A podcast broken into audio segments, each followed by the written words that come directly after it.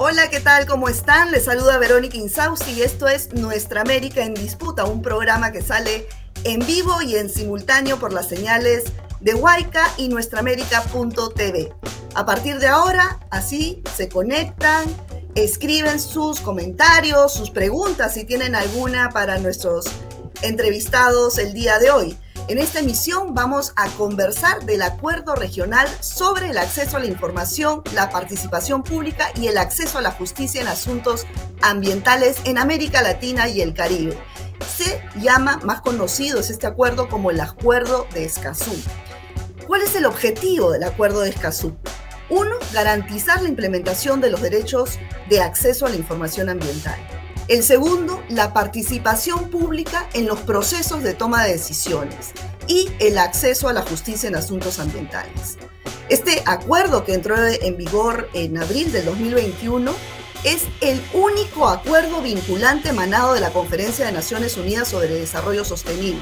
Además, es el primer acuerdo regional ambiental de América Latina y el Caribe y el primero en el mundo en contener disposiciones específicas sobre defensores de derechos humanos en asuntos ambientales.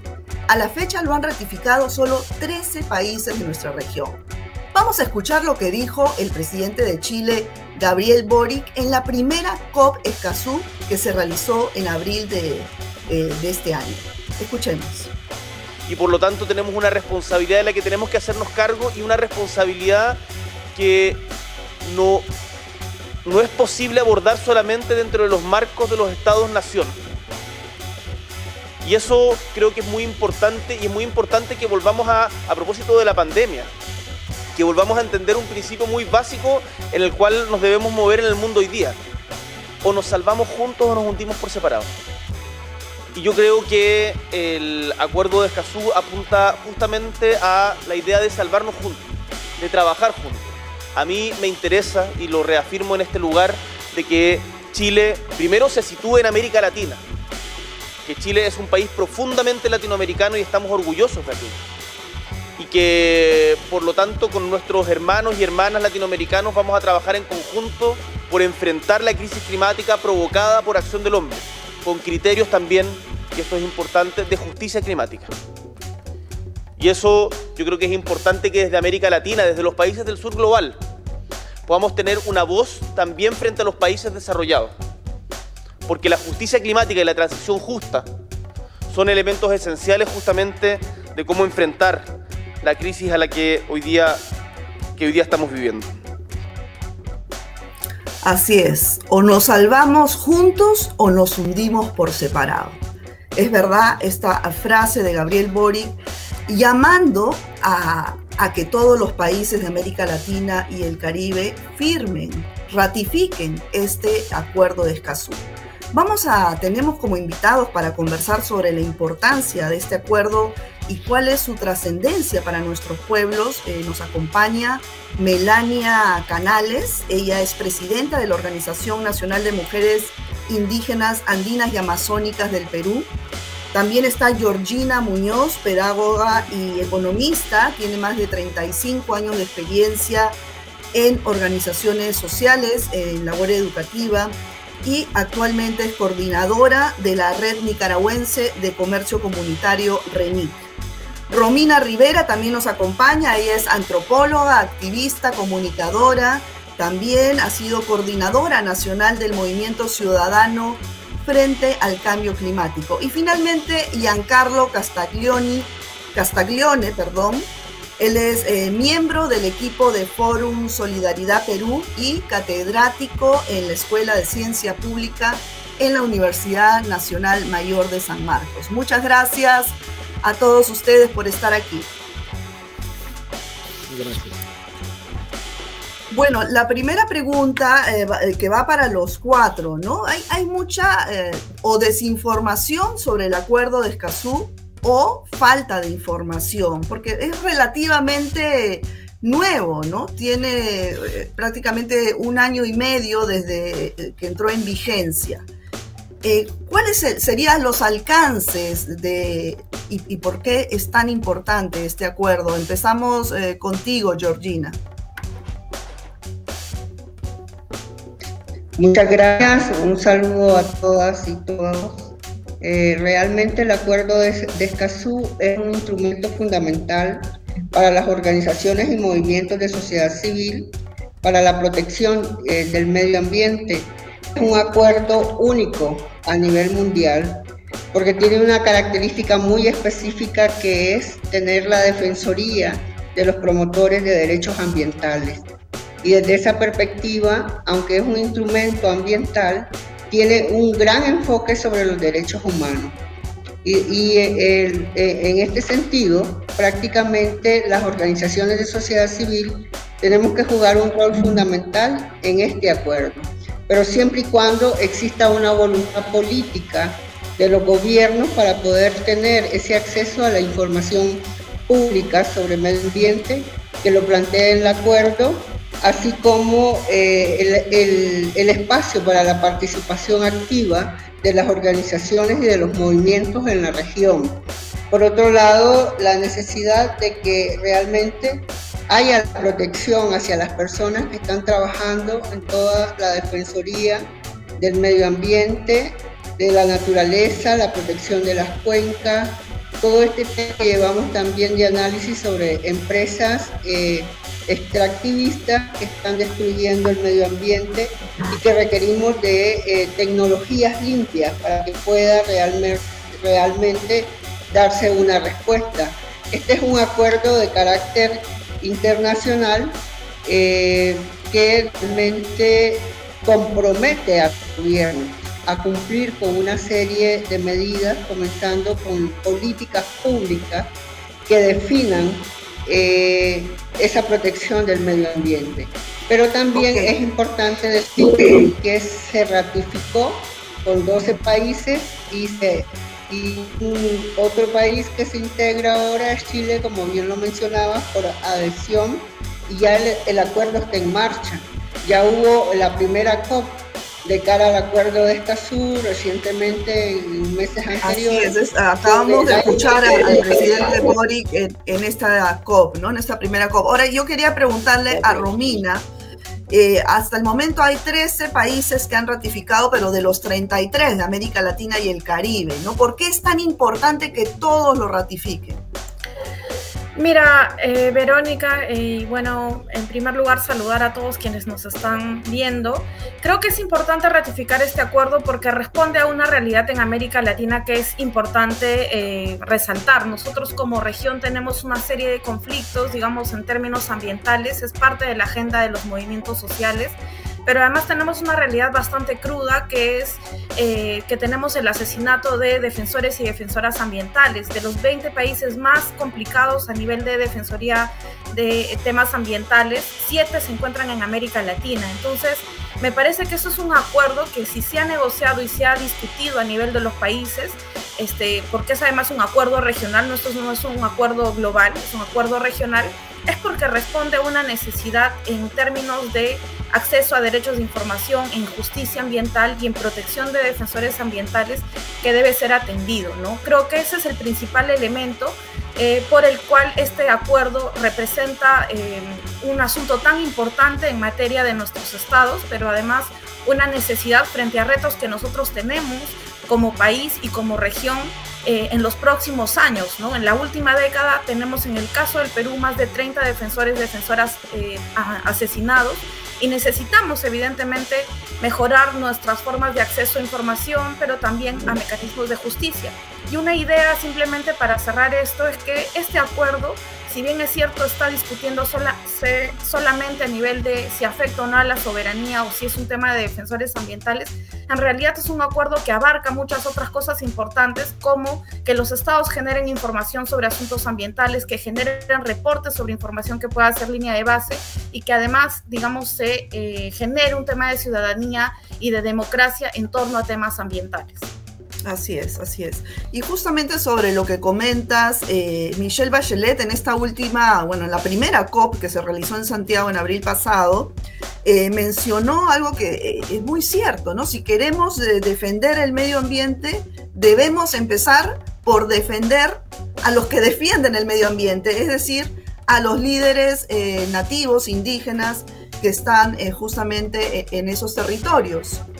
Melania, tú que eres em, representante de una organización nacional de mujeres indígenas en Perú, ¿cuál es la realidad que hay hoy en día de los defensores de la tierra?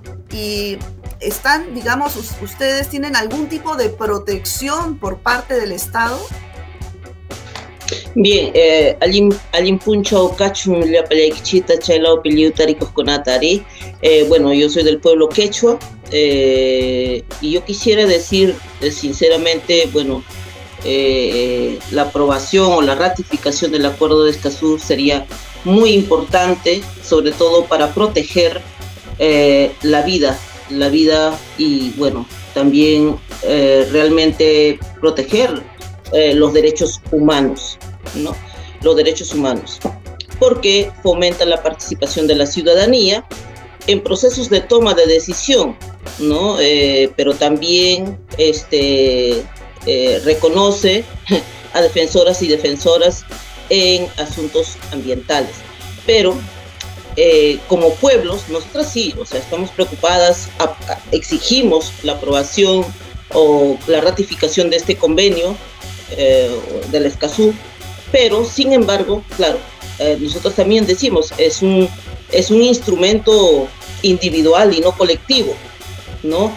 Que protege, no protege realmente el territorio colectivo, ni tampoco al pueblo indígena como colectivo, sino protege al ciudadano. Por eso hablan de defensores, defensoras, y no se visibiliza mucho de qué pueblo eres y no, no, no, no visibilizan mucho el etnocidio que se está produciendo. Pero sin embargo, me parece que es una norma regional muy importante, sobre todo para proteger el derecho individual en este caso, no tanto colectivo, ¿no? Entonces, porque no vemos esa figura colectiva eh, eh, en este acuerdo. Ahora, este acuerdo eh, está recién tiene año y medio, como decía, y entonces es, digamos, perceptible a mejorar, ¿no? Y justamente una de las herramientas de este acuerdo es el mecanismo público regional, donde hay una convocatoria ahora que se cierra a fines de agosto, van a ser las elecciones en noviembre, para que los ciudadanos de toda América Latina y el Caribe que quieran participar en esto em, puedan hacerlo, ¿no? Giancarlo, coméntanos eh, un poco más sobre, sobre esta herramienta del mecanismo público regional. Sí, bueno, en primer término, para eh, enfatizar en, una idea que ya han planteado algunas compañeras, ¿no? Más del 60% de, los, de las muertes de defensores ambientales en América Latina eh, son de América Latina. Del total mundial, entre el desde el 2017 para adelante, 60% o más son de América Latina. Entonces, he ahí la, importancia de, la ratificación de, este acuerdo. Este, y cuando tú empezabas, eh, decías que solamente 13 países lo habían firmado, ¿no? O sea, eh, sola, eh, yo diría que, lo han ratificado, ¿no? Porque lo han suscrito 24 países, entonces tiene que ver también con el tiempo político que hay en cada uno de los países. O sea, Chile, por ejemplo, eh, se, estuvo renuente hasta la presencia del presidente Boric, ¿no? Y acá este, nos llama la atención que habiendo un, presidente que ha emergido pues de una comunidad campesina y que incluso en declaraciones ha hablado de la importancia del agua y ha manifestado que él ha estado en la marcha del agua incluso que se hizo varios años atrás, ¿no? teniendo conciencia de la importancia del ambiente, tenga un eh, este, ministro de Relaciones Exteriores que eh, en la práctica no le importe mucho el tema, ¿no? Entonces eso es altamente preocupante, ¿no? Porque ya yendo a tu pregunta con lo que tiene que ver eh, con el aspecto de participación, en la oposición para la suscripción del acuerdo en varios de los países, incluido el Perú, se ha dicho que este, nuestros países ya tienen diferentes mecanismos de promoción de la participación ciudadana, ya que en el Perú se ha alegado por lo menos la ley de participación eh, y la ley de transparencia y acceso a la información, que este, son herramientas eh, que se utilizan poco, de manera escasa, pero no tienen eh, casi eh, ninguna presencia en la dimensión ambiental. Entonces, eso es bueno aclararlo, porque eso también es parte de los argumentos de los grupos que se oponen. Y por lo menos, eh, no sé cómo será en el caso de otros países, pero en el caso de Perú, el Congreso de la República Peruano ha hecho suyo los argumentos de la CONFIEP, que es el gremio empresarial más grande que hay en este país. Entonces, este, si uno ve el pronunciamiento de la CONFIEP del año 2020, es lo que está a la base de la oposición del en los argumentos que escriben los congresistas en el año 2020 y eh, también lo que han esgrimido los congresistas en esta decisión de archivar el, eh, acuerdo de Escazú aquí en el Perú. Entonces, eh, han habido 169 opiniones de diferentes eh, instituciones, colectivos, la mayor parte a favor del acuerdo Escazú, pero parece que este, el pronunciamiento de la CONFIEP tiene más peso que el de 150 y tantas organizaciones que han estado a favor, ¿no? Eso es para que también, este, eh, yo supongo que esta situación es similar en otros países de América Latina, ¿no? O sea, la así es, así es, justamente... La corporativa de, de este tipo de decisiones, ¿no? Y el temor que hay a la participación, este, sobre todo de las organizaciones de pueblos indígenas, porque tal como lo ha dicho la compañera, hay una, hay una situación de genocidio con algunos pueblos que ya este, tiene que ver con no solamente la desaparición física, sino también la desaparición de sus costumbres, de su cultura y de, los aportes que, hacen estos este, pueblos originarios. Así es.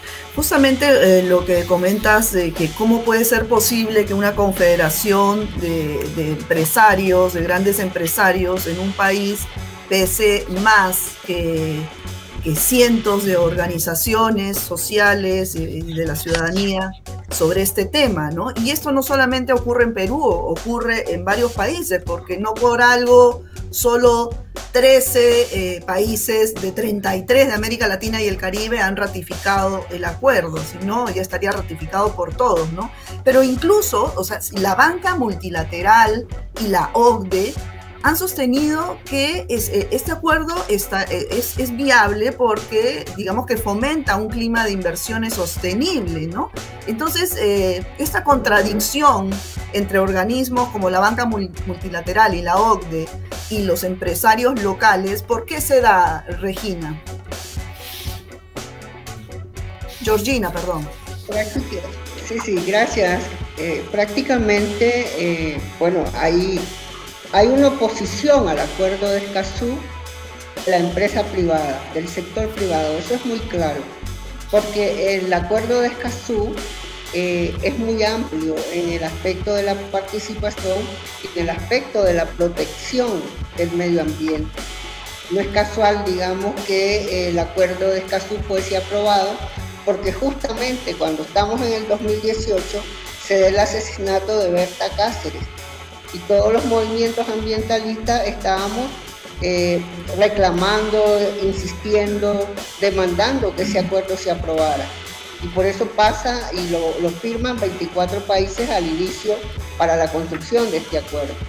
Pero ya cuando se trata de la eh, firma y de ratificación, son pocos los países. Eh, fueron realmente dos los primeros que firmaron y ahora Chile que se adhiere y ya somos 13 países firmando este acuerdo, con una, debe tener, digamos, eh, claramente eh, una política pública de carácter nacional dirigida a la protección del medio ambiente y que los diferentes ministerios de los gobiernos lo tienen que poner en marcha.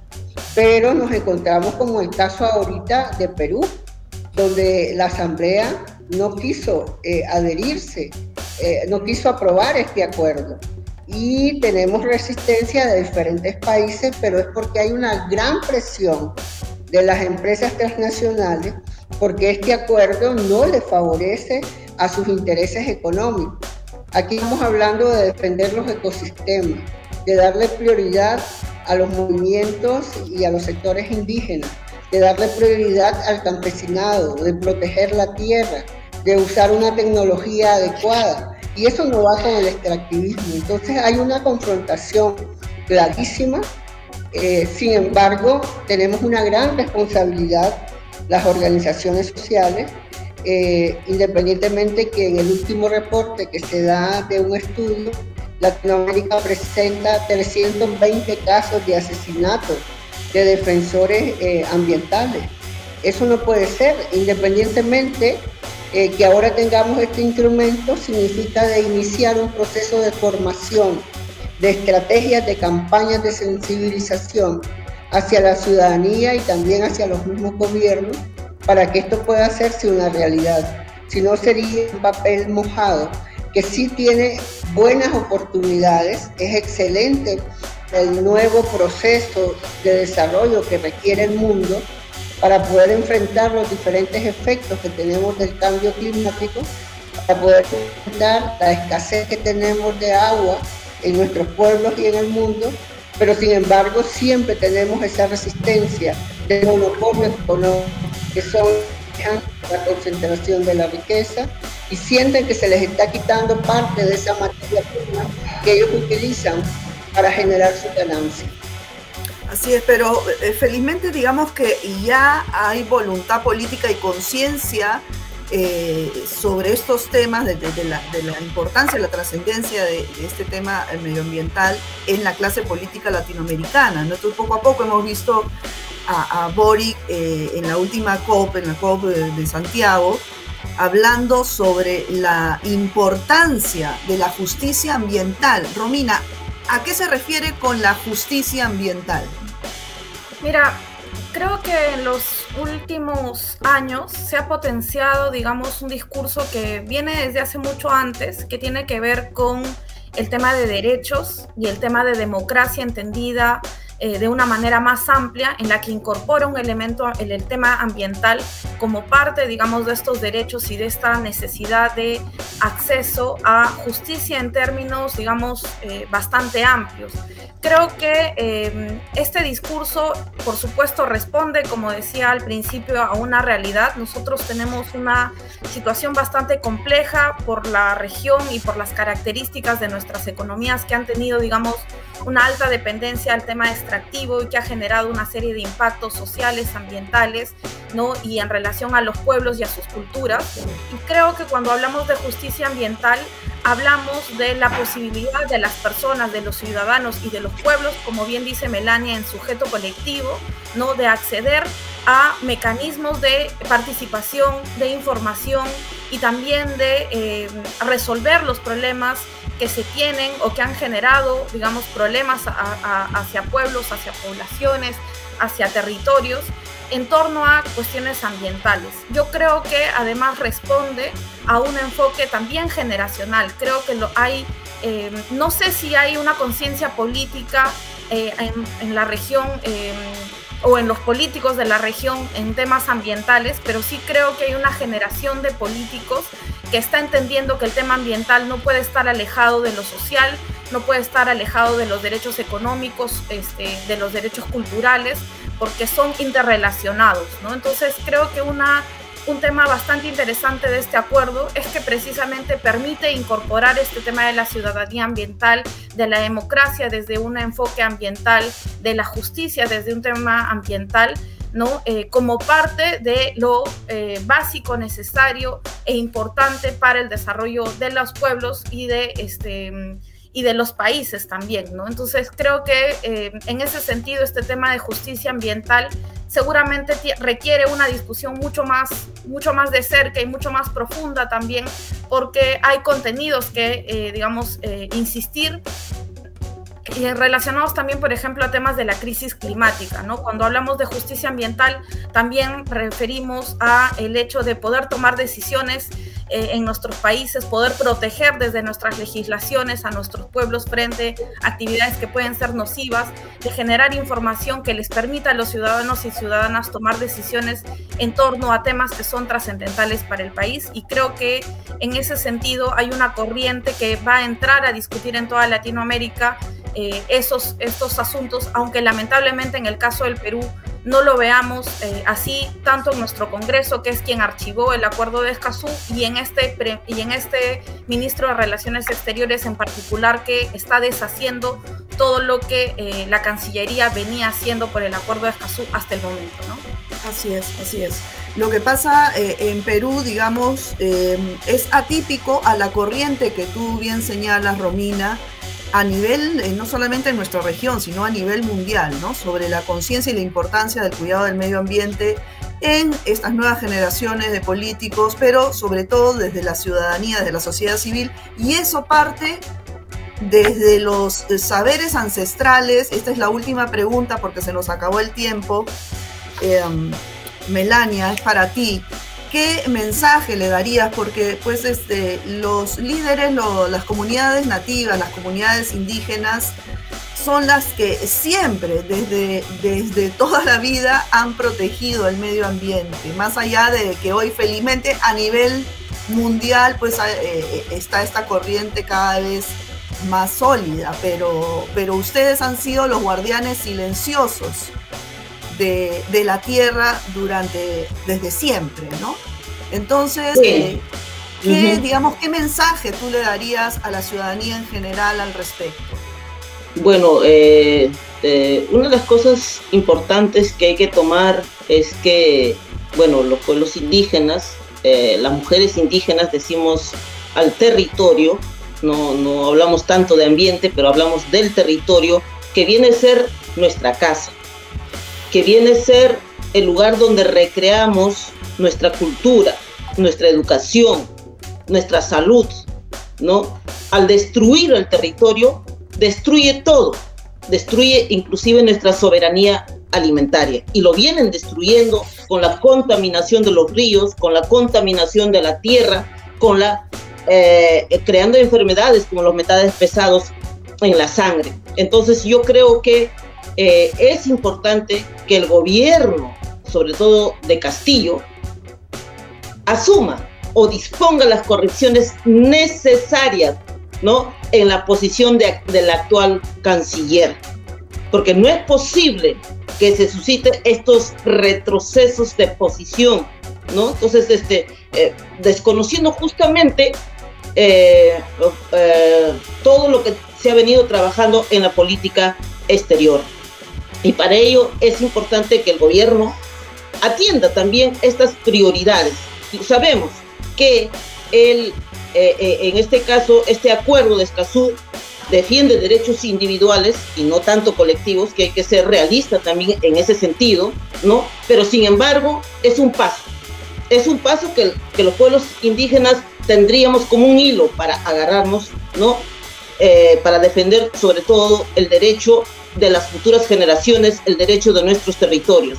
Y creo que, que dejen, que dejen de beneficiar solamente a un grupo de personas, a un grupo de empresarios, que dejen de beneficiar, porque en realidad nosotras, los pueblos indígenas, queremos que se fortalezca más bien esa nuestra libre determinación, nuestra autonomía como pueblos y mujeres indígenas. Es lo que venimos exigiendo. Y por supuesto, el poder económico puede más. Y el poder económico ha tomado los espacios de poder de decisión como el poder legislativo y el poder ejecutivo, hay que decir, y el poder judicial. Entonces ahí es lo que verdaderamente hay, como se dice, retrocesos en los derechos, sobre todo colectivos y derechos territoriales. Así es, así es. Y justamente en este momento se está dando, eh, mientras que nosotros estamos en este programa, hay una manifestación de las organizaciones eh, sociales en la ciudad de Lima frente al encarpetamiento de, la ratificación del acuerdo de Escazú que se ha dado en la Comisión de Relaciones Exteriores en el Congreso. Ojalá pues eh, esto sirva para que el Ejecutivo retome este tema. Muchas gracias eh, Romina, Romina Rivera, Melania Canales, Georgina Muñoz y Giancarlo Castaglione por participar en este programa. Muchas gracias. Bueno, gracias. Gracias, gracias Muy bien, nos vemos. Bueno amigos, ha sido todo por hoy. Espero eh, vernos en una próxima emisión de Nuestra América en Disputa. Cuídense mucho. Chao.